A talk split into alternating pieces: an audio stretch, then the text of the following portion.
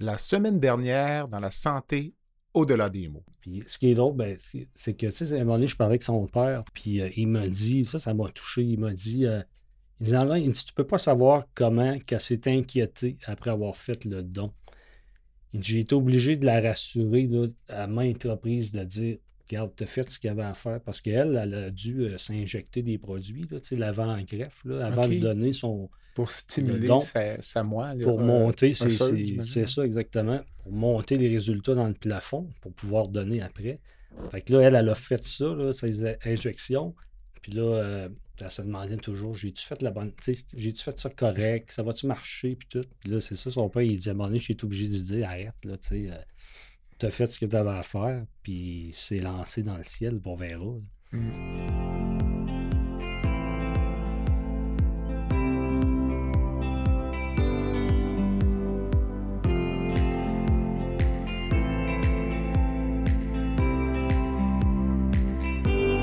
Bienvenue à la santé au-delà des mots. Un rendez-vous avec des gens passionnés du réseau de la santé. Jean-Pierre Gagné, lui-même médecin, vous fera partager sa passion pour le domaine et vous fera découvrir une foule d'invités et d'acteurs clés du réseau. Voici votre animateur, le docteur Jean-Pierre Gagné. Bonne écoute. Je reçois Dr Félix Couture, hémato-oncologue au CHU de Québec. Félix a été formé à Québec, Montréal et Toronto. C'est une sommité dans son domaine. Je le rencontre avec l'accord de son patient, Alain Tivierge, que j'ai reçu la semaine dernière. En plus d'être un clinicien hors pair, Félix est un vulgarisateur extraordinaire. En début d'entrevue, il nous emmène en voyage dans le passé, le présent et le futur de l'oncologie. Puis nous discutons de la maladie d'Alain sous un angle médical. Une entrevue qui complète très bien celle de la semaine dernière et qui apporte une dose d'espoir aux patients atteints d'un cancer ainsi qu'à leurs proches. Bonne écoute.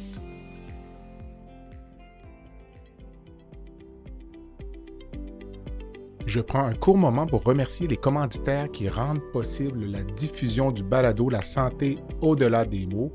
Beauchamp Beaulieu Dessureau Toupin, groupe conseil associé à la financière Banque nationale gestion de patrimoine, Rempart Neurophysiologie, Medix, le groupe TIGE, Eurofin Environex et Go Mouton.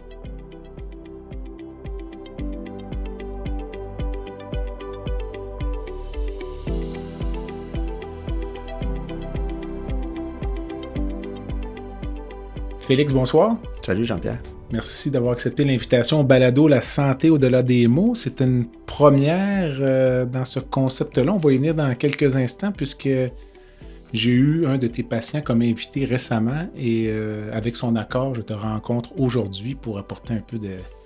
mettre un peu de Mm. glaçage sur le gâteau. Donc, je pense que ça va être très agréable. Mais euh, tu es hémato-oncologue. Avant toute chose, pourquoi hémato-oncologue? Qu'est-ce qui t'a amené là? Donc, C'est drôle, hein, parce que tu quand on fait nos choix, à un moment donné, on- t'es en médecine, t'avances un peu, tu sais pas trop ce que c'est. Quand je suis rentré en médecine, je savais pas c'était quoi un hémato-oncologue, hein, rien que pour te dire. Mais il y a deux choses qui m'ont beaucoup, attiré vers cette spécialité-là. La première, c'est le contact avec les patients. Parce que lorsqu'un patient rentre dans ton bureau et a le cancer, il n'y a plus d'artifice, il n'y a plus de masque, tout tombe, puis la relation que tu as avec ces gens-là, c'est une relation privilégiée. Tu as besoin d'aller voir un docteur quand tu as de l'acné l'acné tu es adolescent, mais tu n'auras pas le même genre de relation. Non, Fait c'est que, ça. la qualité de la relation que tu as dans cette situation est exceptionnelle. Puis le deuxième élément, c'est que c'est un domaine dans lequel il y a beaucoup de développement, beaucoup de recherche, beaucoup de progrès depuis 20 ans. J'ai été un peu chanceux, tu sais pas ce que l'avenir réserve. mhm. Il n'y a pas de doute que les matos en cours, depuis les derniers 10 à 15 ans, c'est un des domaines, sinon le domaine qui évolue le plus en médecine pour ce qui est du développement, des nouvelles thérapies, la recherche. Fait que c'est intéressant au point de vue humain, c'est intéressant au point de vue intellectuel. Mais à l'époque, c'est donc durant tes années de médecine interne que tu es euh, sensibilisé ou pendant le cours de médecine, c'est pas nécessairement un stage option que les gens vont faire. Tout à fait. C'est en médecine interne. Je savais que j'allais aller dans le domaine de la médecine interne, puis tu commences ton tronc commun trois ans de médecine interne, Mhm. puis là, ben, tu goûtes à différentes affaires, tu sais, puis à un moment donné, je pas à cardio, puis moi, j'ai dit, oh, il me semble que j'ai fait le tour du jardin. Puis moi, j'avais un petit trip pneumo, puis après ça, j'ai eu les matons au cou, puis j'ai aimé Ça ça. a cliqué. Ça a cliqué. Ça, par hémato-oncologue, pour les gens qui nous écoutent, qui connaissent moins le, domaine, par rapport à radio-oncologue et par rapport à oncologue médical, même pour moi, oncologue médical et hémato-oncologue, euh, pas toujours clair. Ouais. Des fois, on dit, le traitement du cancer, dans le fond, il y a comme trois gros joueurs importants là-dedans. Il y a les chirurgiens qui vont opérer des cancers, puis qui enlèvent le cancer. Il y a les radio-oncologues qui vont donner de la radiothérapie, qui est aussi une forme de traitement local, un peu comme la chirurgie. Puis il y a les hématologues, hémato-oncologues, oncologues. C'est les gens qui vont donner des traitements plus systémiques. C'est dans la chimie par les veines, des pilules qui vont se promener un peu partout dans le corps pour tuer le cancer. Historiquement, au Québec, il n'y avait pas d'oncologie médicale. Fait les hématologues s'appelaient hémato-oncologues, puis ils traitaient ben, les leucémies, ils faisaient maladies bénignes du sang, puis ils traitaient aussi des cancers. Avec le temps, ils ont développé la spécialité d'oncologue médical. Donc, l'oncologue médical, c'est un docteur qui traite juste du cancer. L'hématologue, il traite les maladies bénignes du sang et les cancers du sang, leucémie, lymphome. L'hémato-oncologue, parce que moi j'ai les deux diplômes, ben, je traite les maladies oncologiques du sang, les, les autres cancers. Mais on spécialise. Comme moi, de l'hémato-bénigne, voir des anémies, tout, j'en vois jamais. Là. Je fais juste du cancer. C'est tout ce que je vois. C'est, tout ce que je fais comme traitement. OK. Donc, tu disais ta satisfaction, le contact avec le, patient, mm-hmm. euh, le côté humain, mais ta frustration principale, il doit y en avoir? Ben, je dirais plus des déceptions que des frustrations. Parce que c'est sûr que, tu sais, puis je suis sûr que tu vis la même affaire qu'avec les patients que tu vas opérer, puis tu voudrais qu'ils arrivent le mieux pour tous, puis moins tu rentres dans un ventre, tu dis, écoute, ça n'a pas d'allure, je suis obligé de revirer de bord. Mm-hmm. C'est peut-être plus là, tu sais. Puis moi, je pense que c'est un peu la même chose aussi en oncologie. Euh, j'ai des patients à qui je donne des traitements qui peuvent bien répondre, qui ont des succès.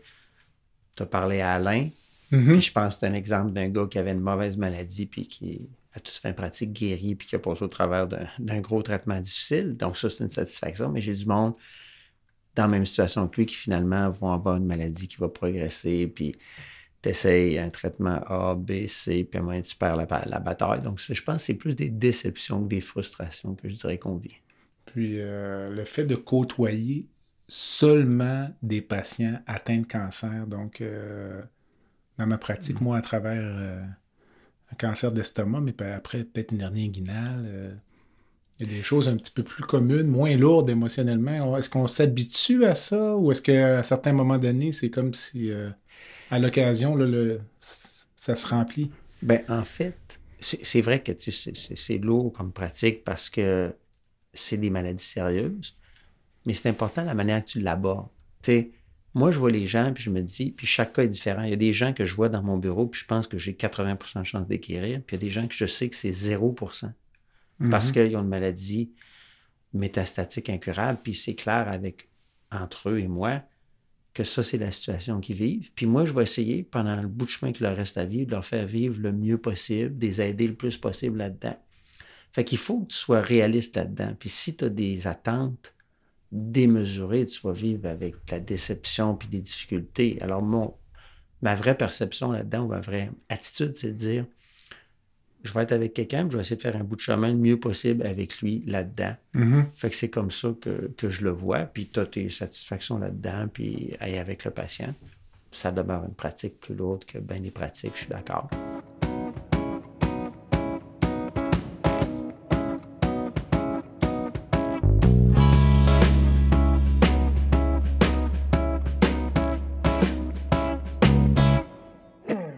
Rempart Neurophysiologie est une entreprise spécialisée dans l'octroi de services neurologiques tels que le monitorage neurophysiologique opératoire. Plusieurs chirurgies comportent des risques de complications neurologiques graves, mais avec Rempart, ces complications sont réduites à moins de 1% Rempart est votre ange gardien en salle d'opération. Rempart, c'est aussi des services volants en électrophysiologie médicale pour les besoins particuliers de votre hôpital, votre clinique ou votre centre de soins, contactez Rempart Neurophysiologie à info à commercial rempartneuro.ca. C'est à info à commercial r e m p a r t n e u r o.ca.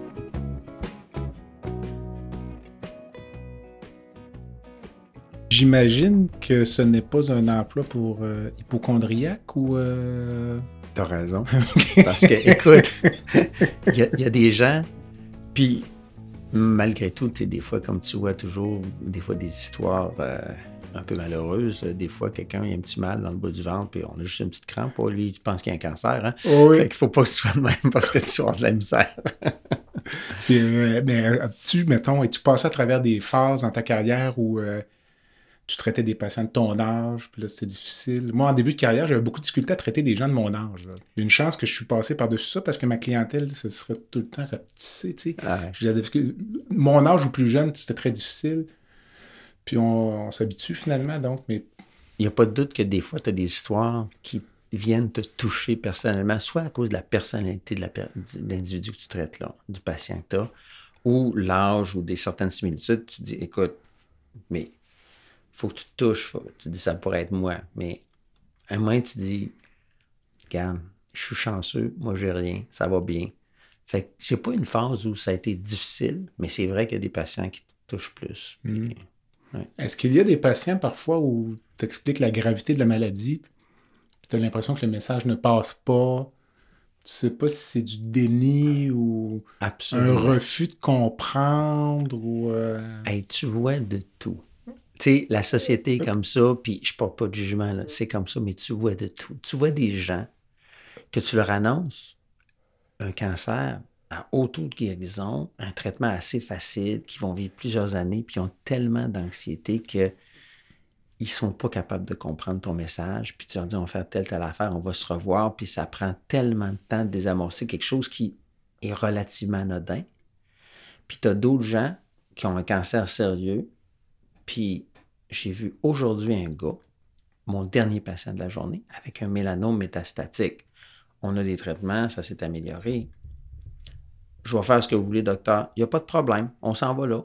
Je ne sentais pas d'anxiété. Je ne sentais pas. Puis j'ai dit, écoute, c'est sérieux, là. C'est quand même une maladie sérieuse, on faire ce qu'on peut, tatati. Mais je ne sentais pas qu'il comprenait la gravité de sa situation. Puis on voit ça. Ben, parfois, je me demande si peut-être qu'ils la comprennent, mais c'est une façon de l'aborder. C'est possible aussi. Donc, ah euh... oui, il y a des gens effectivement qui euh, décident de dire Moi, je vais fermer la porte à ça pour être capable de vivre et passer par en avant. Effectivement, on voit un peu de tout. Là. Tu dis des petites maladies, on voit ça parfois chez des patients âgés, là, des petits cancers de l'intestin, puis effectivement, ça prend. Euh... Chaque personne arrive à outiller avec. Euh un certain nombre d'aptitudes pour traverser ça. Donc, euh, mm -hmm. Tout à fait. On voit tout. Mm. Sur ta carrière qui dépasse, approche 30, 30 ans, ans, probablement. 30 ans. si je te dis la plus grande avancée, est-ce que tu pourrais en nommer une dans ta carrière? La plus grande. Écoute. En, en oncologie, évidemment. Oui, moi, je dirais en oncologie, là, puis je vais te conter une anecdote là-dessus. J'étais à Los Angeles à un congrès en 1998, puis j'étais invité par une compagnie pharmaceutique qui font un peu. Ils veulent ramasser du monde là, qui sont des leaders d'Amérique du Nord. Puis ils disent voici où est-ce qu'on veut s'en aller. Puis ils nous disent à ce moment-là, euh, en oncologie, nous, on n'investit plus une scène en chimiothérapie en 1998. Quand même. Tu sais. Euh, et ils nous disent, nous, on s'en va vers les thérapies ciblées. Puis là, tu expliques ça, puis tu vois ça, puis tu dis, écoute, prends un gros gamble, c'est un risque, mais c'est intéressant. Puis l'oncologie, depuis 20 ans, a connu un virage majeur, puis il y a deux avancées majeures. Les thérapies ciblées, puis l'immunothérapie. Puis pour vulgariser ça, pour que les gens comprennent, là, tu sais, moi, quand j'ai commencé en pratique, on en donne encore, on donne de la chimiothérapie. Puis de la chimiothérapie, on veut tuer les cellules cancéreuses, puis pas trop avoir d'effets secondaires au patient, mais on sait qu'on tue aussi des cellules saines, donc il y a un risque avec ça. Puis tu essaies d'être plus spécifique, mais ça demeure un peu bebête, la chimiothérapie. Parce que tu donnes un traitement toxique, tu espères que c'est moins toxique pour les cellules cancéreuses que pour tes cellules saines, puis tu tues du cancer. Mm -hmm. On a raffiné ça de deux manières. Les thérapies ciblées, ce qu'on a fait, c'est que maintenant, on est capable, lorsqu'on prend une tumeur puis qu'on l'analyse, c'est-à-dire, ben, on va analyser le génome de la tumeur. On va analyser les mutations génétiques qui va faire que cette tumeur-là, qui a telle mutation, a telle voie de signalisation qui est amplifiée, puis c'est ça qui fait qu'elle est cancéreuse, fait qu'on va bloquer cette voie-là. Fait qu'on cible une altération génétique qui donne le potentiel prolifératif à ce cancer-là. Fait que là, là, on va donner un traitement beaucoup plus ciblé, qui va être soit plus efficace, moins toxique, puis il y a plein de raffinements à faire. Fait que depuis 20 ans, on a développé beaucoup de thérapies ciblées qui ne sont pas parfaites parce que la tumeur acquiert d'autres mutations, a d'autres voies de signalisation utiles. Fait qu'il y a encore du travail à faire là-dessus. Mais il y a certains traitements qui dans une petite pilule qui marchent super bien. Donc ça, c'est un volet du développement en qui s'est fait depuis 20 ans qui est très intéressant. Puis l'autre, depuis 10 à 15 ans, qui est tout le volet de l'immunothérapie. Puis l'immunothérapie, pour aussi simplifier ça, c'est de dire, moi, je vais essayer de stimuler le système immunitaire de mon patient pour qu'il reconnaisse les cellules cancéreuses, puis qu'il est dessus.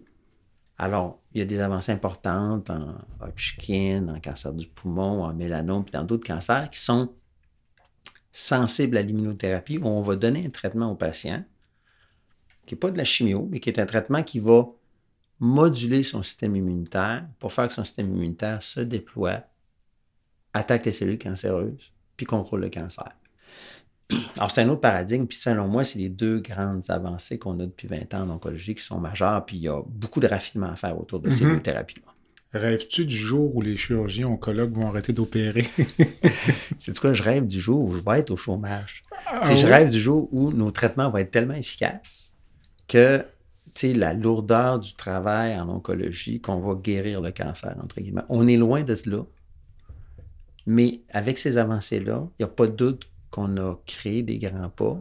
Puis plus on avance, je pense que plus ça va se raffiner, puis plus on va être efficace dans nos traitements. Puis j'ai vu euh, une patiente aujourd'hui qui a un cancer de la peau métastatique qu'on appelle un carcinome spinocellulaire, qui n'avait rien à faire avant. Mhm. On lui a donné un traitement d'immunothérapie, du sémiplimab. Ça fait deux ans, elle est en rémission complète. J'ai des patients comme elle qui sont guéris.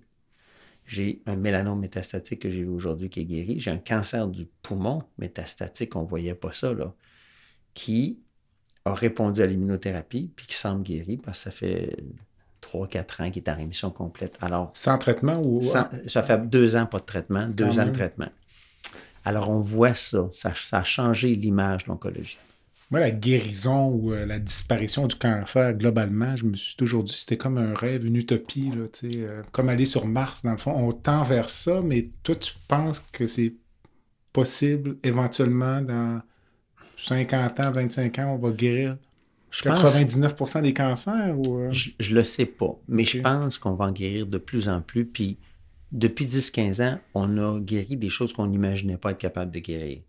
Mais la réalité des cancers, c'est que chaque cancer est différent. Puis a- on peut dire qu'il y a 30 sortes de cancers, mais dans le fond, il y a 200 sortes de cancers. Puis souvent, je dis aux gens, je dis, c'est pas, c'est plus maintenant important de dire si j'ai un cancer du poumon, un cancer du côlon, un cancer de la prostate ou du sein. C'est quand j'ai un cancer, je fais une biopsie de ce cancer-là. J'analyse les marqueurs, les mutations qu'il peut avoir, puis j'ai son profil d'ADN. C'est quoi la cellule qui, qui a viré tout croche, qui est devenue cancéreuse, qu'elle devienne cancéreuse dans le poumon, dans le ou dans le côlon, c'est, quoi son image, ses caractéristiques, est ce capable d'être avec tel traitement, tel traitement, tel traitement. C'est vers là qu'on s'en va. Fait qu'on va attaquer.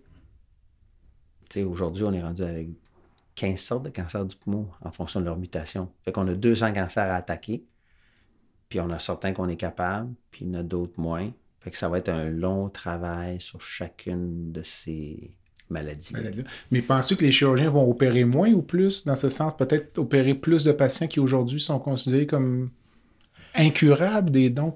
Il y a eu un transfert Mm. de, de- l'activité chirurgicale parce qu'on on fait plus de chirurgie de métastase qu'on faisait avant. Mhm. Ce qu'on qu'on faisait pas. Avant, on opérait, tu sais, comme, bon, toi, tu es chirurgien, tu as un cancer du côlon, tu l'opères. Cancer du côlon, il y a des métastases dans le foie, dans le poumon, tu ne l'opéras pas. Ah, aujourd'hui, quelques métastases au fond, on va aller l'opérer Tout parce qu'on a contrôlé tout le reste de la maladie. Fait que ça, on a fait ce shift-là, ce déplacement-là. Éventuellement, je pense qu'il va y avoir moins de primaires qui vont se faire opérer. Il va peut-être réduire un peu. Éventuellement, je pense que on va avoir moins de chirurgie. C'est ce que je pense. Ben, tu te rappelleras, euh, moi, quand j'étais résident ou en début de pratique, euh, surtout résident, c'était l'exercice intellectuel, c'était de démontrer le caractère incurable d'un patient. Puis on y naît assez rapidement dans le cancer du côlon. Trois métastases hépatiques et plus, dans deux lobes, C'était terminé, là. Exact. Alors aujourd'hui, on pense à ça. Je raconte ça, moi, à mes jeunes collègues ou résidents, puis euh, c'est une époque qu'ils n'ont pas connue. C'est difficile à concevoir pour eux de dire que Mm, mm, tout maintenant, trois métastases hépatiques, On va une petite charge tumorale. Donc, euh, Exact. on rajoute des métastases pulmonaires, puis on continue, puis euh, c'est comme si... euh, Mm, mm. C'est comme s'il n'y avait pas de limite. Une question qui est peut-être difficile à répondre. si, mettons, tu projetais l'oncologie sur la période d'une année, là, donc le début là, des traitements en oncologie, c'est le 1er janvier, puis l'atteinte des résultats optimaux dont on peut rêver aujourd'hui ensemble de guérison de quasiment tous les cancers, ce serait le 31 décembre? Ce serait quoi la date d'aujourd'hui? On doit être au mois de juin. Ah, quand même! c'est bon. Peut-être au mois de mai. Mais euh, écoute, c'est difficile à dire. C'est une, question difficile. Mais on a fait des grands progrès. Puis on a fait des grands progrès dans les 25-30 dernières années. Moi, quand j'ai commencé, oui, on avait des affaires pas pires. Mais je pense qu'avec les nouvelles modalités qu'on a, on a fait des grands progrès. Mais il y a encore Du chemin à des- faire. du chemin à faire. Donc, tu as parlé des deux avancées, donc euh, thérapie ciblée, immunothérapie. La prochaine grande avancée, est-ce que dans tes rencontres, peut-être avec les compagnies ou autres, qu'est-ce qui s'en vient? ouais? En fait, je pense qu'on on est en train de peaufiner ça. Ça, c'est deux grands pas. Moi, dans ma tête à moi, si j'avais dire là, où est-ce qu'on va faire nos prochains grands progrès, j'ai dit, je pense qu'il y a beaucoup de travail à faire pour. On est au balbutiement, au début de l'immunothérapie et de la thérapie ciblée. Parce que tu trouves une cible, mais des fois, tu en as quatre, comment tu vas les, les- les toucher chacune, puis qu'après ça, il faut que tu vois où se développent les phénomènes de résistance. Donc, tu trouves une autre cible. Donc, tu suives en temps réel l'évolution du cancer parce que le cancer, il bouge dans le temps, il acquiert des mutations. Ça fait que la photo, au temps 1, c'est pas chose qu'au temps 4, d'être capable de suivre ça puis de moduler ton traitement dans le temps. Puis l'immunothérapie, on est encore assez grossier. J'ai parlé de certains médicaments, on parle des anti-PD1, des anti-CTLA4. Mais là, on, on utilise des CAR-T qui étaient l'ingénierie des lymphocytes des patients on va commencer à faire des, espèces de thérapies vaccinales avec la tumeur puis les lymphocytes du patient. Donc, il y a plein de développements qui va se faire là-dedans qui va vraiment déployer ça. Donc, moi, je pense que c'est surtout ça. Je ne vois pas pour l'instant une autre thérapie exceptionnelle. Mais l'autre avancée que je pense qu'on va réussir à avoir, ça va être, mettons, la détection d'un cancer de façon très précoce. À partir du moment qu'on sait c'est quoi les gens mutés, puis ça, on va être capable à un moment donné de dire, soit par une prise de sang, certains tests, commencer à trouver des cancers de façon très précoce et peut-être plus aller les chercher. Ça, c'est un développement qui est pas très, qu'on n'a pas fait grand-chose depuis 25 ans, parce que le dépistage, c'est pas encore si efficace que ça, puis c'est pas euh, si performant que ça. Fait que je pense que si on est capable d'avoir du dépistage moléculaire super bon, on pourrait trouver des cancers plus précoces aussi.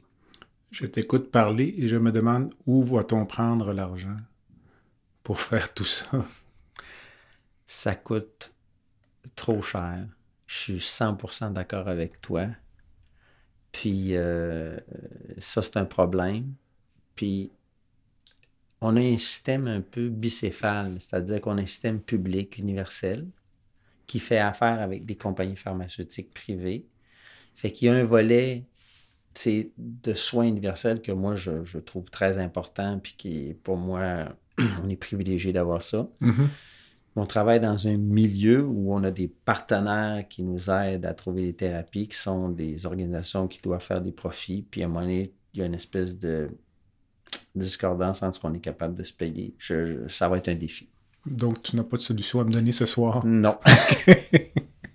Dis-moi le, le plus beau souvenir de ta carrière, si ça se raconte. De- parfois, il y a des enjeux de confidentialité ou. euh, Ben, j'ai pas quelque chose que je dirais. que- C'est sûr que j'ai j'ai eu des belles histoires. Puis j'ai, on parle de greffe de moelle. Moi, j'ai fait un fellow en greffe, donc je fais de la greffe de cellules souches hématopoïétiques, de greffe de moelle. Fait que j'ai quelques cas que je me rappelle de gens qu'on a vraiment pris euh, au bord du précipice, puis qu'on a réussi à guérir. Puis ça, je pense, c'est des super beaux souvenirs, sans nommer de nom, sans nommer d'histoire. On, on a des histoires comme ça. Mais tantôt, quand je parlais de ce que j'aime de mon travail aussi, moi, j'ai le souvenir d'un ophtalmologiste que j'ai traité, qui était un petit peu âgé, qui avait un lymphome, puis qui, qui a bien répondu, mais qui a rechuté. Puis qui était trop vieux pour une greffe de moelle, mais qui, qui, que j'ai traité, qui a eu des réponses, qu'on a prolongé sa vie. puis qui m'a conté euh, son dernier automne, la chasse à l'orignal avec son fils, puis que leur, son fils a tué l'orignal. Fait que ces expériences-là, ça fait aussi partie des belles affaires qu'on vit. Fait qu'il y, a nos succès, mais aussi les histoires qu'on vit un peu par proximité avec nos patients. Puis euh, ça, je pense que c'est intéressant. Puis tantôt, quand je disais, ce que j'ai aimé, c'est le contact humain avec ça. C'est impressionnant comment on est là pour aider des gens, mais comment l'attitude de certains de nos patients nous montre des choses. On apprend des choses. Je mm-hmm. Je sais pas si je vais être aussi bon que ce gars-là avait été face à une maladie incurable qui savait le côté je vais profiter de la vie, je vais être généreux. Alors, il y a, tout ça là-dedans. quand tu dis des belles affaires, je pense qu'il y a ça aussi. C'est ça. Puis en fait, même parfois, quand on a l'occasion de traiter des collègues ou on traite des médecins ou autres, finalement, quand on les rencontre comme patients, on se dit Wouhou, c'est pas du tout la même personne. Hein? On voit sortir la personnalité. Absolument. S'il y avait un fond d'anxiété, ça sort. comme tu disais tout à l'heure, le voile tombe, là, puis on. Quand là, on rentre dans le bureau, on ferme la porte, tu es avec ton patient, c'est rendu authentique. Il n'y a pas de. C'est sérieux. On n'est pas là pour. Et puis les gens sont vraiment, se révèlent comme ils sont. Mm-hmm. Dis-moi, mettons, dans mon domaine, le cancer du côlon droit, par exemple, le traitement, c'est une hémicolectomie droite. Mm. Ça a toujours été ça? Oui. Très peu probable que j'arrive demain matin, que je vois un patient avec un cancer du côlon droit qui me dit docteur, j'ai vu qu'on pouvait faire telle affaire. Mais toi, dans ton domaine, ça doit être fréquent que les patients sont sur Internet, cherchent des protocoles de recherche, les grands hôpitaux, les grands instituts américains, européens, puis arrive, docteur Couture, euh, ma maladie, j'ai regardé, docteur un tel, telle place, euh, il donne tel traitement. Toi, t'es comme. Euh, c'est vrai que ça arrive, mais, mais tu sais, on est pas mal au fait de la littérature. Puis le fait d'avoir une pratique de groupe. Tu sais, moi, j'ai une pratique ciblée. Là, hein, je ne fais pas tous les cancers. On est, on est assez spécialisé. Puis c'est l'avantage, mais tu sais, on, est une grosse gang. On sépare mm-hmm. ça à la gang. Mais moi, là, j'encourage que les patients sur Internet. OK. Puis quand ils me disent ça, allez-y. Mais j'ai dit, la règle, c'est vous y allez, puis là, vous m'en parlez. OK. Parce que c'est difficile, tu sais, comprendre ce qui se passe sur Internet. C'est quoi les vraies nouvelles, les fausses nouvelles, les vraies données. Ils te ramènent des choses, c'est fragmentaire. Fait que j'aime autant désamorcer leurs inquiétudes parce que j'ai lu telle affaire, c'est ça que j'aurais dû avoir. Amenez votre papier, on va regarder ça ensemble, on va clarifier la situation. Puis, on est quand même pas mal au fait de ce qui se fait dans la littérature. c'est rare, à part en fin de course, quand j'ai épuisé pas mal les options thérapeutiques, ben, il peut y avoir des protocoles de recherche à des places que je ne connais pas, mais ça demeure à ce moment-là pas une thérapie standard, mais une thérapie émergente qui peut-être va marcher, peut-être ne marchera pas. on n'est plus tout à fait dans le même registre. As-tu souvent des patients qui demandent justement un projet de recherche dans un hôpital américain puis qui veulent y aller là, parce que ce n'est pas offert à Québec ou au Québec? Ou, euh? Ça arrive à l'occasion, mais pas fréquemment. Puis euh, ils déchantent un peu parce que souvent, quand ils sont rendus là, le protocole de recherche euh, ils risquent d'avoir, mettons, un faible chance de succès. Fait que là, je leur dis, c'est une phase 1, on en fait de la phase 1 à Québec. On fait pas pour nos auditeurs. Donc, les phases 1, c'est un traitement qui n'a jamais été essayé chez l'humain, puis qu'on pense qu'il peut marcher pour toutes sortes de raisons euh, d'études précliniques. Puis là, on dit, écoute, on l'essaye en clinique, on commence. Fait qu'on va commencer chez les humains en phase 1 avec euh, un monitoring euh, serré pour voir qu'il n'y a pas trop de toxicité, etc. Fait que c'est des traitements qui n'ont tellement pas été éprouvés que tu peux bien avoir une étude de phase 1 à, New York. Mm-hmm. Les chances de succès ne sont pas grandes. La phase 1, si je ne m'abuse, c'est surtout pour évaluer la toxicité, souvent de la thérapie aussi, euh, un des, un des objectifs. Ou... Exact. Tu établis ça pour voir c'est quoi la toxicité limitante, qu'est-ce que tu peux donner comme traitement, jusqu'où tu peux te rendre. Mm. Comment est-ce qu'on, dans ton domaine, donc, euh, jongler avec la toxicité des traitements par rapport au gain, peut-être parfois l'espérance de vie ou le gain se compte en mois? De mon côté de chirurgien, parfois, je vous écoute parler, entre guillemets, c'est toujours très éducatif. J'espère qu'on apprend dans les deux sens, évidemment, dans les réunions d'oncologie, mais parfois, je me dis, hmm, ça, ça a l'air lourd pas mal pour un gain de survie moyen de trois mois, quatre mois. C'est sûr que moi, comme chirurgien, j'ai des données comme parcellaires, là, donc euh, des fois, je me dis, hum, il me semble que c'est beaucoup, beaucoup de sacrifices pour quelques mois Euh, Mais tu as tout à fait raison, parce que des fois, je dis de façon simple, là, en- dans nos traitements médicaux qu'on donne, là, je diviserais ça en trois cases. hein. Il y a des. Puis tout le monde qui rentre dans mon bureau pour notre première rencontre le savent. Vous avez un cancer qu'on peut potentiellement guérir. On donne une chimiothérapie à visée curative. Ça, c'est case 1. Les gens vont être prêts à travailler fort pour ça. Il y a des gens qu'on va donner un traitement pour diminuer les risques de rechute. Ils ont été opérés, ils n'ont plus de cancer. Ils savent que le risque de rechute peut être élevé. Si je donne de la chimiothérapie, je diminue ses chances de rechute. J'appelle ça souvent des fois de la chimio préventive. Ça aussi, il y a un intérêt, mais là, il faut que tu discutes. Je vais te donner, je vais diminuer de tant de pourcents tes chances de rechute. Voici les toxicités. Puis la dernière catégorie, c'est des gens qu'on ne pourra pas guérir, qu'on donne une chimiothérapie ou un traitement qui va être toxique. Puis là, qu'est-ce qu'on peut espérer? Puis ça, là, on fait ça avec le patient. L'important, c'est le consentement éclairé, c'est clair. Puis des fois, j'ai un traitement assez toxique qui ne donnera pas tant de temps que ça au patient. Puis là, le patient, il hésite, je le prends dessus, OK, je le prends. faut pas voir la décision comme elle arrive une fois puis c'est terminé. Mhm. On les accompagne là-dedans. Puis souvent, je dis aux patients, on va donner un mois de traitement, on va voir comment ça se passe, on se revoit. C'était l'enfer, là, on arrête, si tu veux, ou j'essaie d'ajuster. Puis, même si on regarde la survie médiane, mettons, tu as six mois de plus avec ce traitement-là. Mais si toi, tu as été celui qui répond, puis deux mois après le traitement, je fais une imagerie qui dit ton cancer a fondu de 25% ça va à peine de continuer. Puis toi, peut-être que c'est pas six mois que tu vas avoir. Peut-être que tu vas avoir 12 mois ou 18 mois. c'est ça. Mais le gars qui n'a pas répondu après deux mois, je dis, regarde, on arrête, ça ne marche plus. Fait que des fois, tu l'essayes pour voir comment ça va aller. Mais il y a une notion de consentement puis d'accompagnement dans la décision qui peut se moduler dans le temps. Le podcast La santé au-delà des mots est une présentation du groupe conseil Beauchamp, Beaulieu, Dessureau, Toupin de la financière Banque nationale Gestion de patrimoine. Comme nous croyons que la santé financière fait partie de la santé globale, nous sommes heureux de nous joindre au docteur Jean-Pierre Gagné pour vous souhaiter une bonne saison de la santé au-delà des mots. Tu veux lancer ton propre podcast, mais tu ne sais pas comment t'y prendre? Pas de problème. Mouton Marketing peut t'accompagner de la conception au lancement.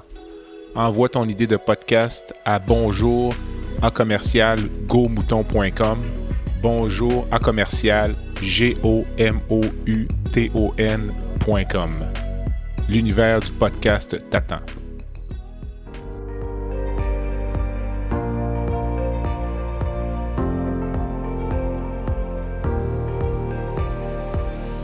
Vous avez des commentaires ou un sujet à nous proposer ou même faire partie de nos invités, visitez le site web de notre balado à www.baladosanté.ca ou sur notre page Facebook de la santé au-delà des mots.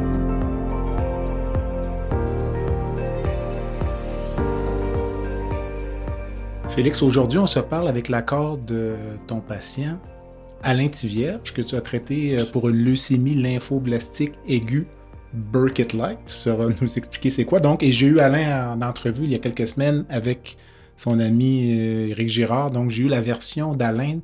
Une belle histoire, là. Donc, euh, quand on parle des beaux souvenirs dans une carrière, j'imagine que tu dois classer ça dans. euh, Absolument. et une des particularités, c'est qu'en plus, euh, la donneuse ou euh, de, de, de moelle d'Alain est venue le visiter, puis tu l'as rencontré. Donc, on va parler de tout ça au cours des, euh, des prochaines minutes. Donc, d'abord, si tu me parlais un petit peu là, de l'histoire d'Alain, là, sa maladie, qu'est-ce que ça représentait là, pour, euh, pour ce patient-là? Donc, euh, Mhm, Absolument. Écoute, la...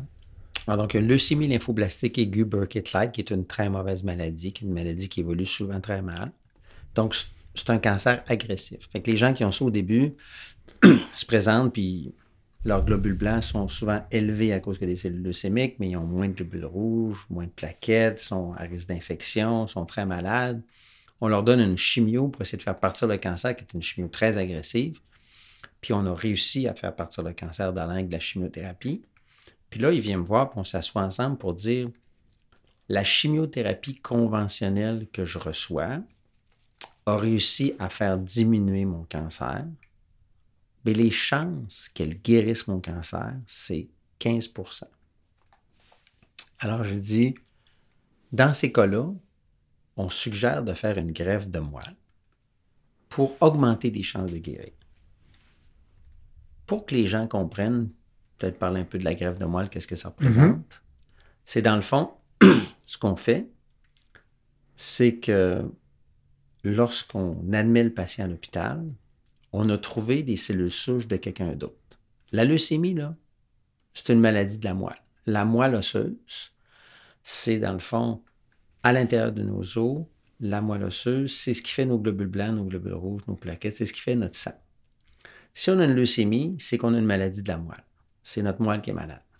Alors, quand on fait une greffe de moelle, dans le fond, ce qu'on fait, c'est qu'on admet le patient à l'hôpital, on lui donne une super grosse chimio pour tuer toute sa moelle, puis on lui réinjecte la moelle de quelqu'un d'autre pour qu'il y ait une moelle saine. Alors, simplement parler, c'est dire ta moelle est malade, je la mets aux poubelles, puis je te donne la moelle de quelqu'un d'autre. Ça a l'air relativement simple comme concept comme ça, mais il faut comprendre que c'est une thérapie toxique. Parce que pour donner la méga grosse chimio pour tuer toute sa moelle, ben là, il y a des gros effets secondaires. Puis quand il y a une nouvelle moelle dans son corps, ben, il, y a des risques associés à ça.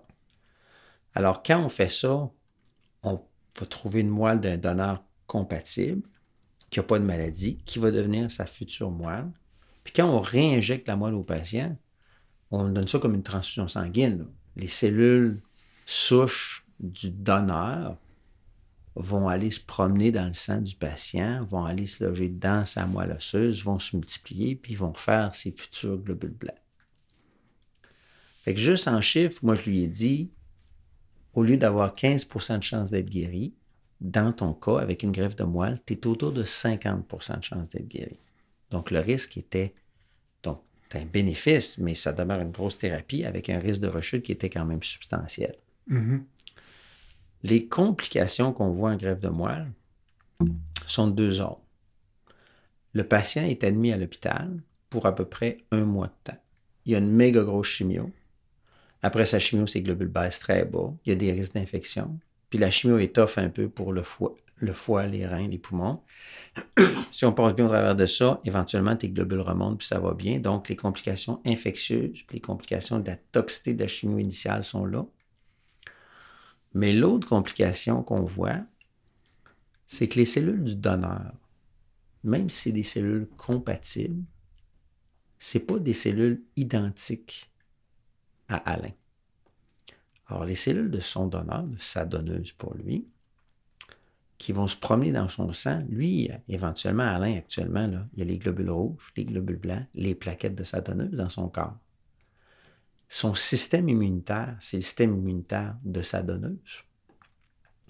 Fait que si les cellules de sa donneuse qui se promènent là-dedans se rendent compte qu'ils sont pas chez eux, ils sont chez un étranger, bien, ces cellules-là vont se mettre à attaquer Alain. On appelle ça de la GVH, la maladie du greffon versus l'autre. Mm-hmm. Alain, c'est l'autre, c'est le gars qui reçoit le greffon.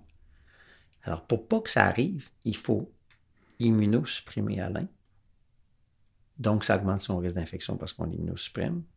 Puis, il faut qu'avec le temps, il y ait une tolérance qui se développe entre le greffon, les cellules d'adonneuse, puis Alain, puis là, on peut enlever nos immunosuppresseurs. Alors, la première année, on dit aux gens qu'il y a 15% de chance de mourir d'une complication toxique, soit infectieuse, soit de GVH, de notre traitement. Quand même. Fait que c'est pas une petite thérapie, c'est parmi les thérapies les plus lourdes qu'on a. Tu parlais de risque infectieux, là, puis euh, c'est encore là, mais, comment dire, euh, mon biais de chirurgien digestif, mais je me dis, le tube digestif, là-dedans, il, y, a des dizaines de millions de bactéries dans le tube digestif, puis le patient n'a plus aucun système immunitaire. C'est d'ailleurs. pas un, enjeu, C'est un enjeu, mais euh, tout à fait. Puis des gens qui sont, quand leurs globules blancs sont très bas, tes greffes, là, entre le jour, mettons, plus 4 puis plus 15, là, avant que ça remonte, là. Ben, souvent, quand ils font une bactériémie, ils sont à l'hôpital, puis ils font de la fièvre parce qu'il y a une petite bactérie de l'intestin qui est allée se promener dans le sang. Puis on, voit ça. Fait que là, on leur donne des antibiotiques. Puis on les suit de proche. Puis ils, ont, ils sont suivis conjointement avec l'équipe d'infection le temps qu'ils sont à l'hôpital. Ils sont en chambre d'isolement, le temps que les globules remontent. Quand leurs globules remontent, le risque infectieux est beaucoup moindre. Ils ont un risque pareil parce que j'ai les immunosupprime pour que il n'y a pas de GVH pour que le greffon attaque pas trop le patient. Fait que le risque infectieux reste quelques mois encore, tant que je n'ai pas commencé à baisser mon immunosuppression. Mais le pire du pire, c'est sûr qu'à l'hôpital, quand tu as zéro globule blanc, tu es à risque d'attraper une petite bactérie d'un peu partout. Puis c'est vraiment un des risques inhérents à la greffe. Euh, la greffe de moelle, c'est seulement pour la leucémie ou euh, le lymphome, le myélome? ou, euh? On en greffe dans plusieurs entités. OK. Euh, puis on fait deux catégories de greffes, en fait. Hein, On parle des greffes autologues puis des greffes allogéniques. Autologue, c'est qu'on prend les cellules souches du patient. Alors, si moi, par exemple, j'avais un lymphome de Hodgkin, j'ai des ganglions, ils poussent, on me donne de la chimio, puis on, les, on en guérit la plupart, mais là, whoop, la maladie revient. Si la maladie revient, avec une chimio conventionnelle, je vais peut-être les faire fondre, mais je ne pourrais pas le guérir. Donc, on, on rajoute une greffe de moelle, mais on sert de mes propres cellules parce que ma moelle n'est pas malade. Le lymphome n'a pas touché ma moelle. Alors, on peut me donner la méga grosse chimio pour essayer de tuer le cancer. Puis après ça, on me redonne mes cellules pour que je puisse remonter mes globules blancs parce que la chimio était tellement forte que si je faisais juste prendre ma chimio, mes globules blancs baisseraient, ils ne remonteraient jamais. Donc, ça, c'est la greffe autologue. On fait ça dans des cas de lymphome. On le fait en myélome, même si la moelle est malade en myélome, parce que c'est très toxique l'allogreffe en myélome. Puis on sait que sans les guérir, on est capable de prolonger la vie de façon L'allogreffe, c'est significative. la greffe du donneur. L'allogreffe, c'est avec les donneurs. Alors, quelqu'un comme Alain, ça ne me donne rien de faire une autogreffe parce que sa moelle est pleine de maladies. Alors, on fait ça en allogreffe, en leucémie, en lymphome aussi. En autogreffe, on fait ça dans certains cancers chimiosensibles. Donc, on fait ça en lymphome, on fait ça en myélome, on fait ça en cancer du testicule. Quand tu as une maladie réfractaire, ça peut être des candidats. Puis, brièvement, lorsqu'on parle d'allogreffe, tantôt, je parlais un peu de l'immunothérapie. On tue des cellules cancéreuses de deux manières avec l'allogreffe. Parce que j'ai donné une Moses de gros chimio, j'ai tué le cancer. Mais quand Alain a les cellules de son donneur dans son corps qui est rendu le système immunitaire, ces cellules-là peuvent reconnaître les cellules cancéreuses puis les tuer. Alors, il y a le transfert immunologique qui se fait par ça. On appelle ça l'effet GVL, hein, greffon versus leucémie ou lymphome. OK. Mais euh, la chimiothérapie que tu donnes, est-ce que c'est la même que tu donnes dans la leucémie, mais euh, une mégadose? Non, c'est une chimio différente. On donne des mégadoses de chimio qui sont bons pour tuer le cancer. Mais il faut faire attention parce qu'il faut que la toxicité de notre chimio, ça soit de tuer la moelle. Fait que, par exemple, il y a des médicaments de chimio que je peux donner en leucémie aiguë à dose conventionnelle que je ne pourrais pas monter parce que leur toxicité limitante, c'est qu'ils sont toxiques pour le cœur, sont toxiques pour les nerfs. Si je donnais des grosses doses d'adriamycine, peut-être que je guérirais le cancer, mais je ferais de l'insuffisance cardiaque, il y aurait besoin d'une greffe cardiaque, pas une greffe de moelle. OK. Fait que la greffe, c'est le support à ma dose intensité. Si je donnais des grosses doses de vincristine, qui peut être bon dans le cancer, ça a des toxicités neurologiques. Il faudrait que je greffe un système nerveux après ma greffe. Moins bon. Plus tough un peu.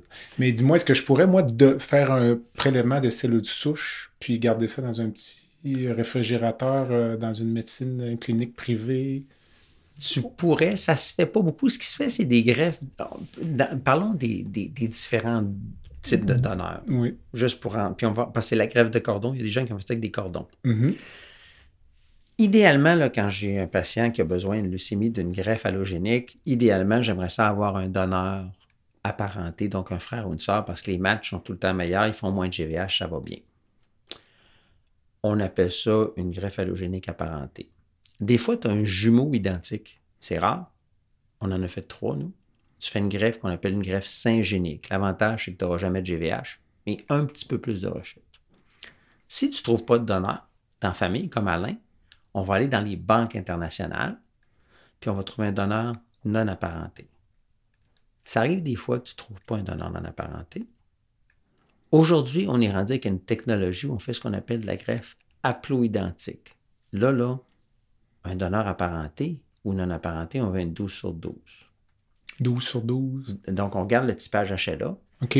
qui est vraiment l'identification génétique de ta compatibilité, le système d'histocompatibilité. Alors, on sait que on a des HLA A, B, C, DR, DQ, DP. On a un d'un père, un de notre mère, donc on est 12. Alors, moi, mon image, je suis capable d'avoir un 12 sur 12, j'ai un bon match, je vais greffer ça. 11 sur 12. Alain un 11 sur 12. On fait un bon match. Un haplo identique, on va greffer avec un père, une mère, un fils, un frère. Là, tu es un 6 sur 12. Un mismatch immense avec des risques à ce moment de GVH très grands, mais avec différentes méthodes, on peut vraiment rendre des greffes comme ça vraiment faisables, qui marchent bien. Fait que dans nos dons, on fait ça. Puis notre dernier don, c'est le sang de cordon. Sang de cordon, ça peut marcher aussi, ça va bien. Euh, je ne veux pas rentrer dans toutes les complexités de ça, mais tu peux avoir un plus grand mismatch sans avoir de GVH, mais tu as toujours une plus petite dose, fait que des fois la reprise des globules est un peu plus lente. Et quand tu dis avoir une, des cellules souches dans une banque privée, ça existe aux États-Unis, ça existe en bande cordon. Il y a des gens qui se font congeler, mettons, le cordon de leurs enfants en se disant il va pouvoir avoir sa greffe plus tard. Mais nos banques dans la parenté sont tellement bonnes. Il y a plus de 10 millions de noms sur la banque dans la parenté. Maintenant, avec la capacité de faire de l'aplo identique, puis avec les banques de cordon, il n'y a pas d'intérêt. Puis les gens qui tombent là-dedans se sont fait vendre du rêve parce que ça va leur coûter plusieurs milliers de dollars se faire congeler leurs cellules ou les cellules du sang de cordon de leur enfant. Quand aujourd'hui, avec ça, l'incapacité d'avoir un donneur est de plus en plus faible. OK. Je dois dire que nous sommes de ceux-là, nous, parce que nous avons congelé du sang de cordon ombilical de deux de nos enfants. C'était à la mode. Il y avait une mode pendant un bout de temps, puis, moi, je connais des gens qui ont fait ça. Puis là, le sang de cordon est là. C'est un petit peu comme un numéro de 49. Si tu joues tout le temps le même numéro, c'est embêtant d'arrêter. donc, euh, tout à fait. Donc, le sang est à Toronto dans une banque. Là, puis euh, effectivement, écoute, c'est à peu près 100 euh, dollars par, par cordon par année. Fait que le calcul. Puis ça coûtait peut-être 1000 au début pour l'avoir ou quelque chose comme euh, ça. Les petits prélèvements, puis tout ça. Donc là, c'est là, toujours bien embêtant d'arrêter. À ce là tu laisses, On est embarqué là-dedans. Tout à fait. Mais il y a ça, mais aujourd'hui, je pense que le besoin est de moins en moins grand avec la possibilité d'avoir des donneurs.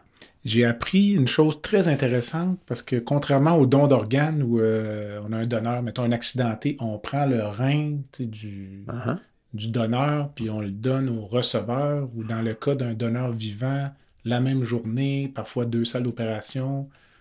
Mais dans le cas du donneur de greffe, son don n'est pas fait.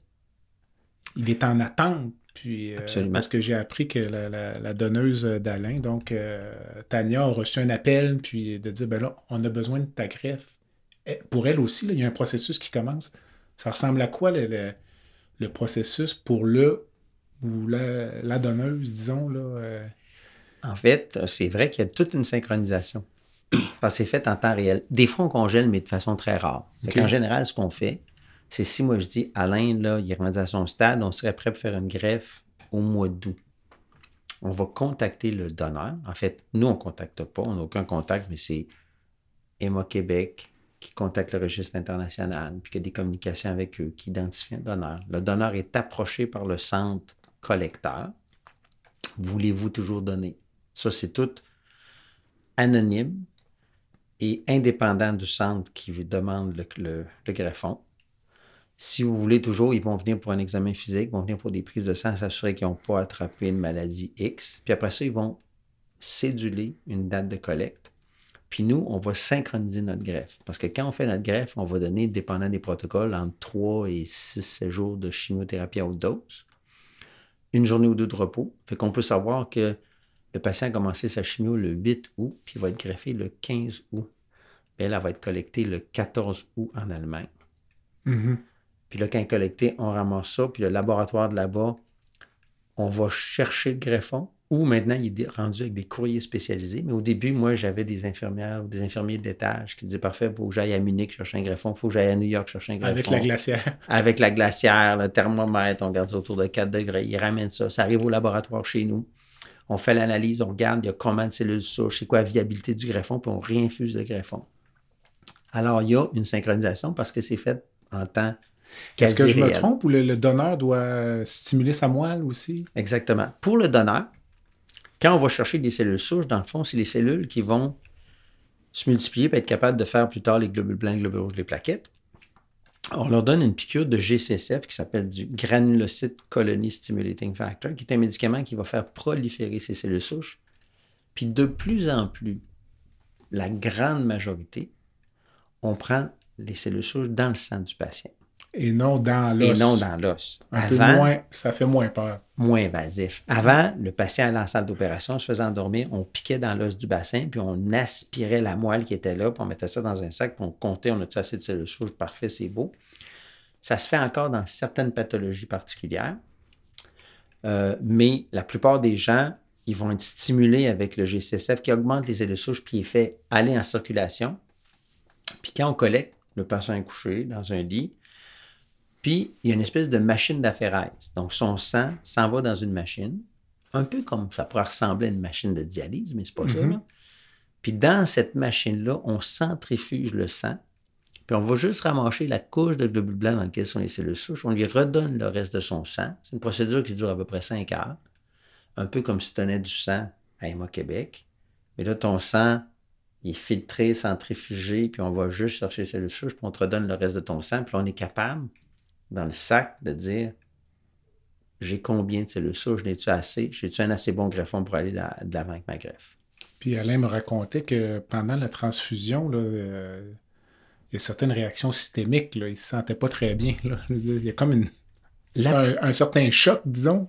Oui, mais quand c'est, pire en autogreffe parce qu'on a congelé les cellules, puis qu'on les dégèle, ben, il y a des produits qu'on a gardés comme cryoprotectants. Alors, il y a un petit peu plus d'effets secondaires.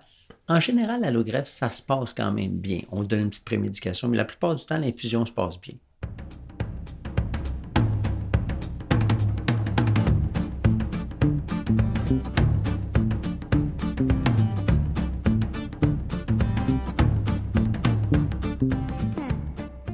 Medix simplifie la facturation médicale des médecins spécialistes, anesthésiologistes, internistes, pneumologues et bientôt les chirurgiens. Grâce à une application mobile conviviale et une expertise personnalisée, Medix fait une différence réelle dans la vie des médecins. Sauvez du temps, réduisez les erreurs et optimisez vos revenus avec Medix. Medix est fier de desservir plus de 60% des anesthésiologistes du Québec. Pour toute question, n'hésitez pas à visiter notre site web à www.medix.com www.medyx.com ou téléphonez au 514 548 2500.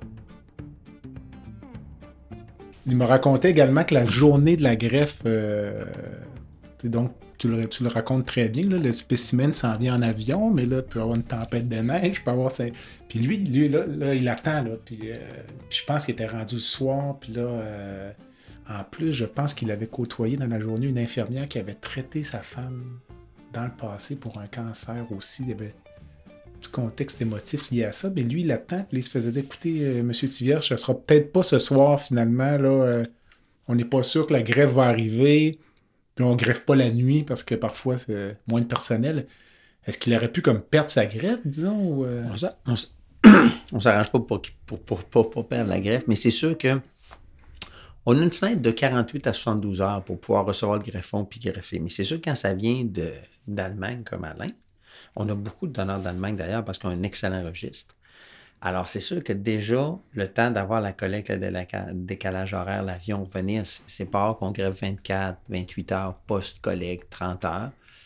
Mais si la collecte arrive le soir à 1 heure du matin, souvent, elle va être gardée là, puis elle va être- il va être euh, réinfusé le matin tôt. Parce que nous, quand le greffon arrive, il faut qu'on fasse un contrôle de qualité là-dessus. Il faut qu'on évalue ce que le greffon est adéquat, il y a de la contamination. Donc, on a certaines procédures à faire sur le greffon. Fait que la plupart du temps, là, les technos sont ultra généreuses, puis c'est fait quand même euh, quand ça Rapidement, arrive, ouais, rapidement. Mais des fois, là, le greffon arrive à 2 heures du matin, il faut être greffé à 7 heures. Il c'est ne pas greffé à prudent? 3 heures. En fait, c'est peut-être plus prudent. Même. Aussi, parce que t'as pas tout le personnel aussi ça. habitué, puis tu veux pas qu'il arrive de petits glitches. Dis-moi, tu disais qu'initialement, vous y alliez chercher les greffes physiquement, mais actuellement, donc, ce n'est plus le cas. Mais le greffon, dans sa petite glacière, il voyage en première classe. Il est où ce greffon? En fait, il y a des gens, non, il y a, il y a des gens qui sont maintenant spécialisés, puis le, le registre international a une espèce de système de courrier, mais c'est du personnel. Il y a une personne qui part avec le prélèvement. Toujours, toujours. Il y a quelqu'un qui s'en va au centre collecteur, ramasse le prélèvement, l'évalue, le met dans la petite glacière, puis le traîne avec lui, puis on a des... Avec on- la menotte, comme dans les... Quasiment. Et on a même une petite feuille qui décrit c'est quoi le greffon, etc. Parce qu'aux douanes, on ne veut pas que ça passe dans le rayon X, on veut pas, tu sais, il y a différentes choses, fait qu'on le monte au douanier, puis parce que c'est quand même pas si fréquent que ça. OK. Fait que tu as de la sécurité à passer. Fait qu'on. Fait qu'il y a toute un- une procédure, puis les billets d'avion sont achetés, puis on- ils ont souvent des, un billet de backup. Alors, c'est. Assez compliqué. Ouais. Est-ce que la personne qui part, disons, de- d'Allemagne avec. Est-ce qu'elle va se rendre physiquement à l'Hôtel-Dieu de Québec? Elle va se rendre physiquement à l'Hôtel du Québec ou à l'Enfant Jésus. Ces gens-là sont grève. des bénévoles ou? Non, sont payés. sont payés, puis c'est des gens qui sont souvent du personnel paramédical, là, qui ont un, un entraînement, puis qui vont faire ça, puis sont payés, puis ils arrivent au laboratoire. Puis moi, je les vois pas, à part si je suis au labo quand ils arrivent, parce Mhm. qu'ils vont amener ça au laboratoire, on reçoit le greffon, on a toutes sortes de papiers d'identification, puis on fait notre testing, ils repartent. Avec la glacière? Ouais, exactement. Dis-moi, mais euh, c'est incroyable. C'est presque de la science-fiction. exact. Euh, Puis, euh, as-tu déjà entendu parler d'histoires des douaniers un peu zélés, des. euh, Quand c'était mes, mes équipes qui allaient les chercher, là, les Mhm. gens, moi, je me rappelle des fois d'avoir quelqu'un qui a dit, ben, il a fallu que j'explique plus longtemps, tu sais. OK. Mais en général, ça se passait bien. C'est, on a une glacière, c'est écrit don d'organes, etc. et tout. Mais, tu sais, des fois, les gens regardent ça, puis. Les gens voyagent avec dans l'avion, j'imagine? avec eux dans l'avion.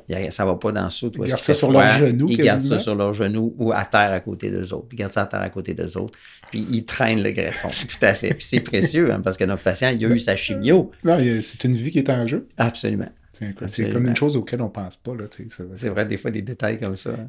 Comment devient-on donneur de, de moelle? Parce que j'ai entendu qu'il y a peut-être même un âge maximal ou. euh, Exact. Com- comment ça fonctionne? Quelqu'un qui nous écoute qui dit Moi, j'aimerais ça de. En fait, l'idéal, si tu vas à Emma Québec, quand tu donnes du sang à Emma Québec, ben tu, euh, tu peux devenir un donneur. Puis il y a des fiches là-bas à Emma Québec qui vont te dire un peu qu'est-ce que ça implique, c'est quoi être un donneur?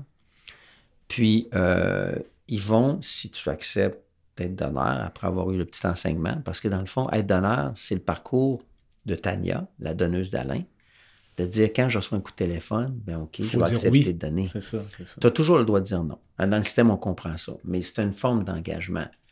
Puis, la charge pour le donneur n'est pas si grande que ça. Tu vas avoir une petite piqûre sur le ventre pendant cinq jours, tu vas avoir des tests, des examens, des prises de sang, puis après ça, tu vas passer un cinq heures dans une chambre euh, d'hôpital à te faire collecter tes cellules. Mais c'est quand même un engagement.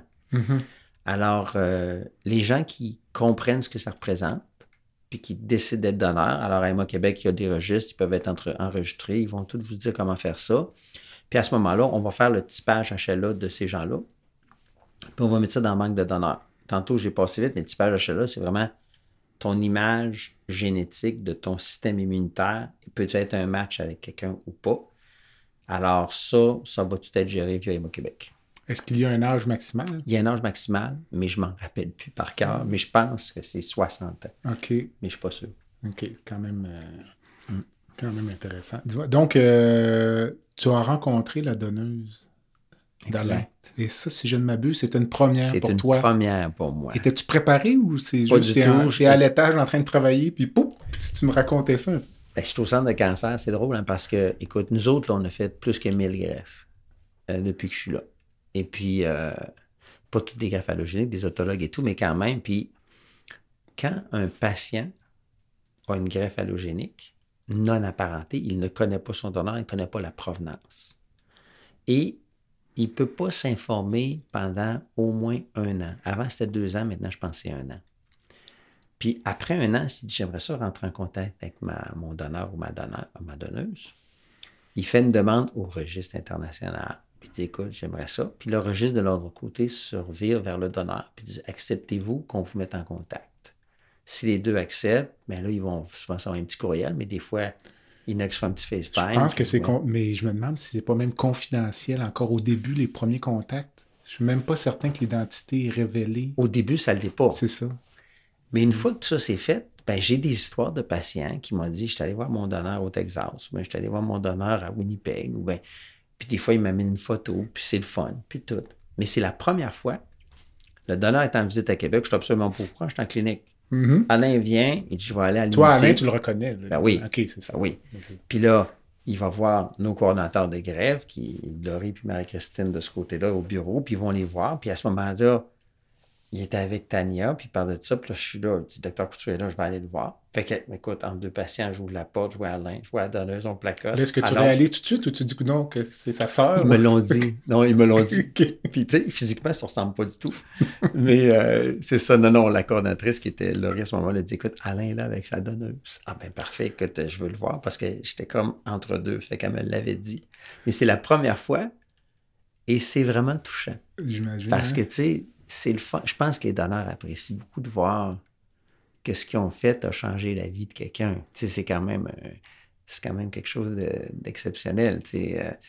et, et là, ils sont là, ils te voient, puis tu vois la reconnaissance dans les yeux d'Alain face à Tania. Mm, Il sait que ce don-là, il a probablement sauvé la vie. c'est ça. Fait que, Mais euh, je pense, ou j'ai entendu, puis euh, elle me raconter aussi, parfois les, les donneurs ont l'impression d'avoir reçu autant que les receveurs, absolument. cette expérience-là. Donc, euh, Mm. Puis même les parents l'ont accompagnée. Les parents de Tania étaient avec Oui, elle. puis absolument. je me suis fait raconter que c'est quand ils ont rencontré Alain, les amis, la famille, c'est là que les, je pense que le père notamment, pleurait. Puis c'est comme s'il n'avait pas réalisé l'ampleur du geste de sa fille. C'est un geste relativement anodin, comme tu dis, tu te fais piquer sur le ventre. Collègue de... C'est quand même un engagement, mais c'est quand même pas trop dur, là, mais absolument. Mais là, tu traverses l'océan, vie. tu sais, là, tu arrives, puis là, non, il y a une quarantaine de personnes qui sont là, puis euh, c'est quand même la, incroyable. la gratitude des gens qui ont eu ça, ben là, tu le vois puis tu le vis parce que c'est sûr que si tu donnes de façon anonyme, si tu n'entends jamais parler, tu vis pas ça. Mm. Alors, c'est sûr que Tania, en voyant Alain, en voyant la reconnaissance de sa femme, ses, ses proches, euh, se rendent compte de l'impact qu'elle a eu. Mm. Puis ça, c'est sûr que c'est sûrement très gratifiant. de vivre ça, là. Écoute, mais ça, c'est une petite phase. Mais moi, les enfants, tu sais, des fois, ça chicane un peu les enfants qui sont petits. Puis des fois, je leur disais, découvrez le plaisir de donner. Là, tu comprends les enfants de 6-7 ans, là. Je dis, il n'y a plus de plaisir à donner qu'à recevoir. Mais je leur disais ça, autour de la table quand ça chicane. Mais c'est un peu ça pareil. Je pense vrai. que cette personne-là a découvert le plaisir de donner, puis l'impact que ça a fait sur quelqu'un. Tu le vois en vrai. Écoute, ce gars-là, il a une vie normale, il travaille. Écoute, il allait mourir de ça. Ils sont tellement contents. Fait que pour eux, c'est sûr que. Ah C'est vraiment euh, c'est un, un beau plaidoyer pour, euh, Ah pour ouais. le don d'organes et, le don, le don de moelle. Tout à fait. Félix, euh, on approche la fin. J'ai toujours une petite section baguette magique, puisque tu, Oui. fais des, tu fais de la magie avec ta chimiothérapie. Donc, je te tends une baguette, puis je te laisse changer une chose dans le système de santé. Fin 2023. Écoute, je vais y aller peut-être euh, pas la réponse courte, là. Moi, je trouve qu'on a un très bon système de santé.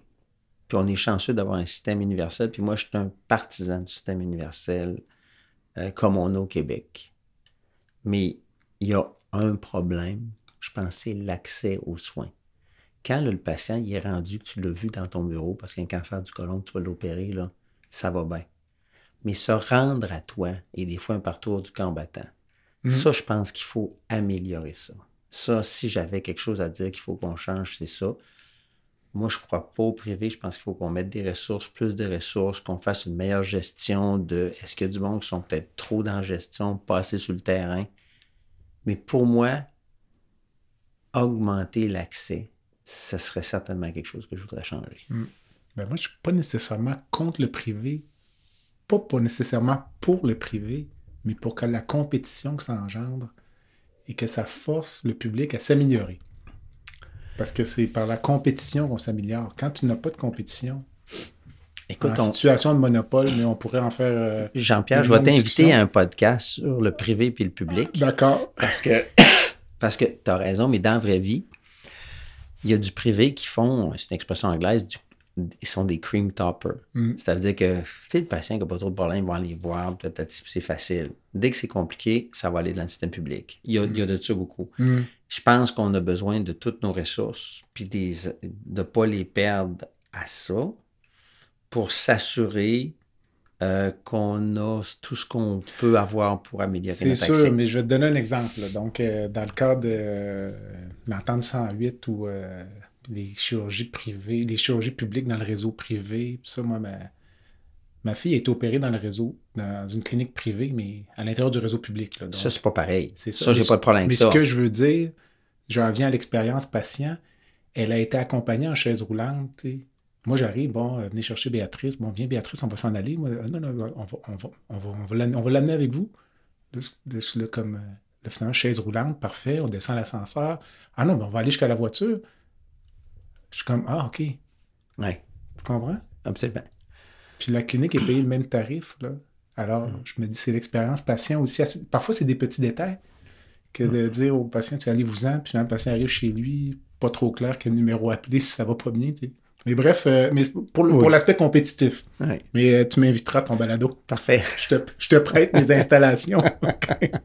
si tu pouvais rencontrer une personne dans le monde, vivante ou décédée, pour euh, aller à que- la chasse à l'orignal, si tu veux, ou faire du jogging. C'est ou- drôle, hein, mais c'est une question difficile. Mais si j'ai une personne à rencontrer, je, je vais aussi te donner deux réponses là-dessus.